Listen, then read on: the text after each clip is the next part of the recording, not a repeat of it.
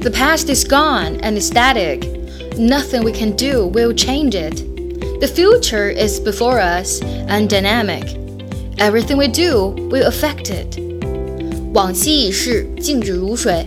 我们做什么呢都没有办法再改变它了。而未来呢就在前方，生机勃勃。我们做的每一件事都会影响到它。